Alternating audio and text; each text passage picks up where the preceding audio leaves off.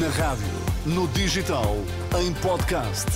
Música para sentir, informação para decidir.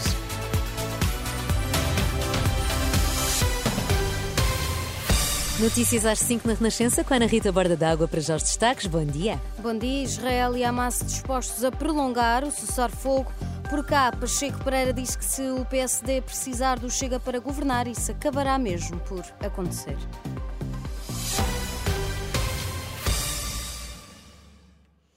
A poucas horas do fim do acordo de tréguas entre Israel e Hamas, pode estar à vista um prolongamento. Para que isso aconteça, Israel exige a libertação de 10 reféns por dia.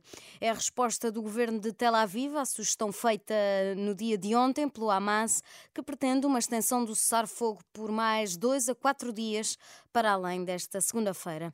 Após uma conversa com Joe Biden, o primeiro-ministro israelita Benjamin Netanyahu mostra abertura para essa possibilidade, mas avisa que a destruição do Hamas continua a ser um objetivo.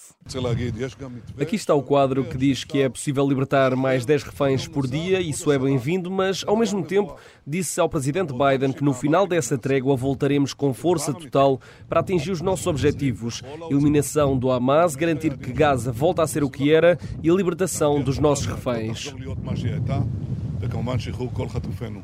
O primeiro-ministro de Israel, durante esta noite, num vídeo publicado na rede social X. Esta segunda-feira é o último dos quatro dias do acordo inicial mediado pelo Qatar.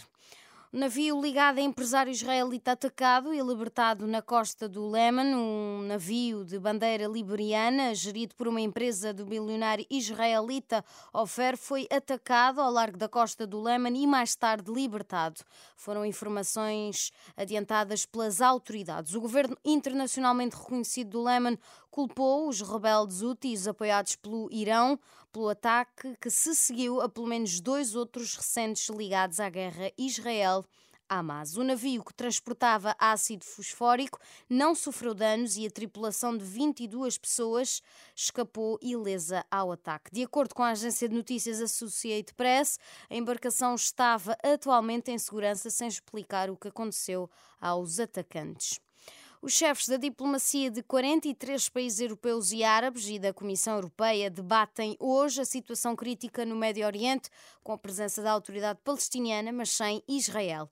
De acordo com o ministro da Jordânia, a reunião vai permitir uma conversa franca e aberta entre vizinhos e parceiros sobre como terminar a guerra de Israel e do grupo islam islamita radical que controla o território palestiniano da faixa de Gaza.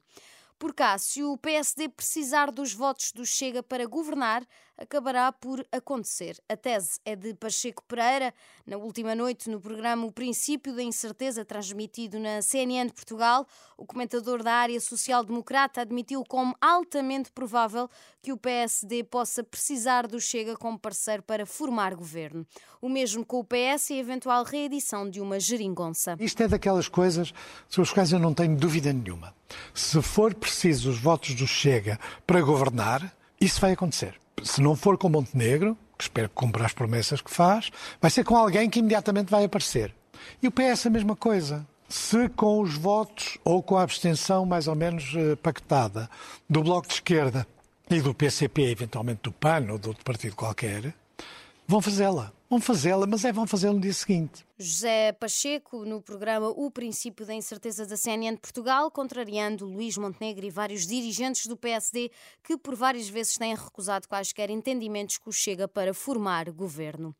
No basquetebol, Nemia Esqueta soma 7 pontos e 10 ressaltos no triunfo dos Boston Celtics esta madrugada no segundo embate pelos Celtics e primeiro em casa o posto de luz esteve em campo mais de 15 minutos, o seu quinto maior registro em 22 jogos na prova e destacou-se nas tabelas, sobretudo na ofensiva com 6 ressaltos, a melhor marca entre os 18 jogadores, 9 de cada equipa.